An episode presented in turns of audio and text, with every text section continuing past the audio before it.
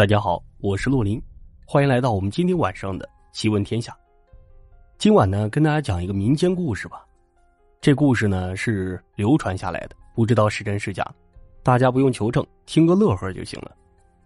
有这么一个山村呢，在这个村子里有许多的山坡地，这山民们种了许多树，有苹果树、梨树、枣树，还有核桃树，还种了一些庄稼。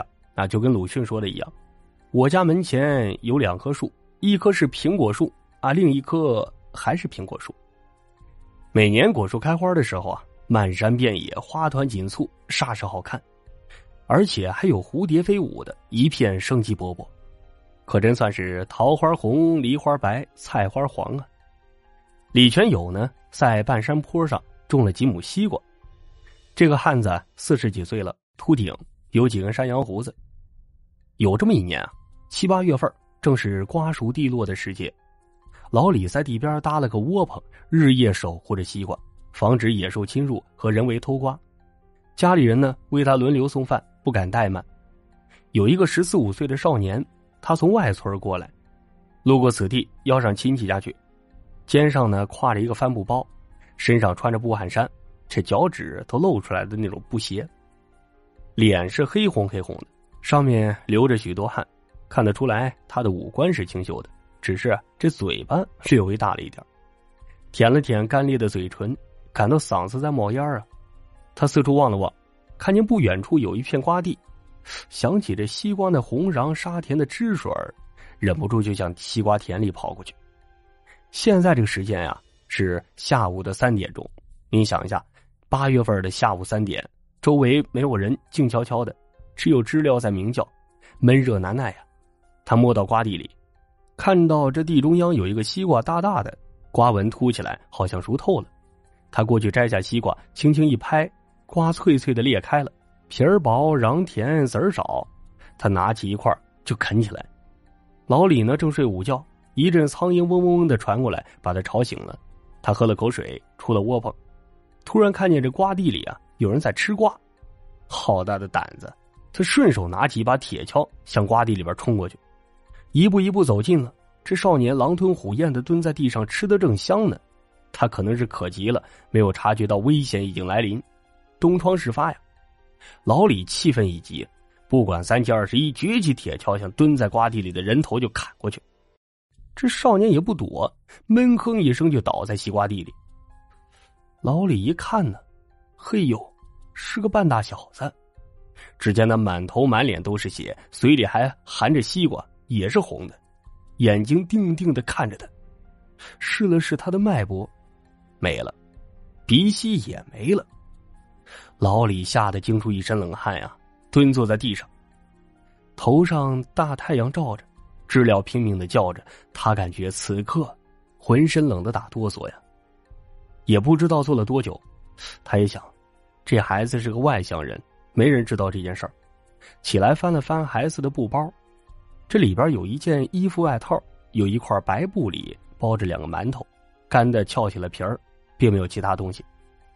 他四处看了看，一个人都没有，于是咬了咬牙，定了定心，用铁锹啊在原地挖了一个坑，把孩子和那个布包啊全埋了。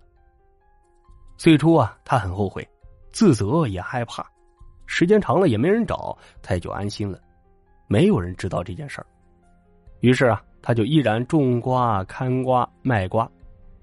就这样，时间过了三年，又是瓜熟蒂落的季节。镇上来了几个人买瓜，两个男的，一个女的，都很年轻。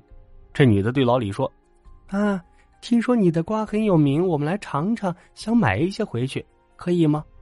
这老李自然高兴啊。哎哎，可以可以，你们摘吧。说着就向地里边走。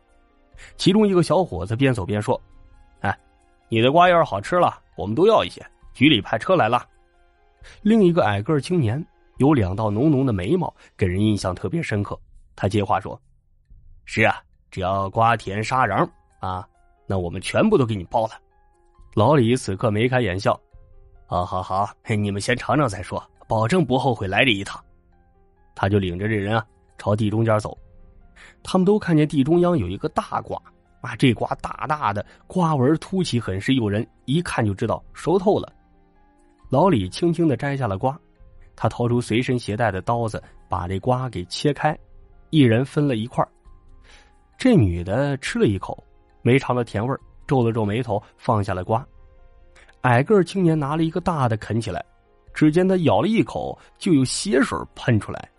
另外那个小伙嘴上也红红的，他吃惊的张着嘴。看着地上的西瓜，他们也顺着这个目光看过去。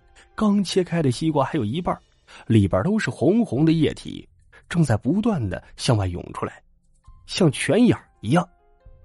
这女的当场吓了一跳啊！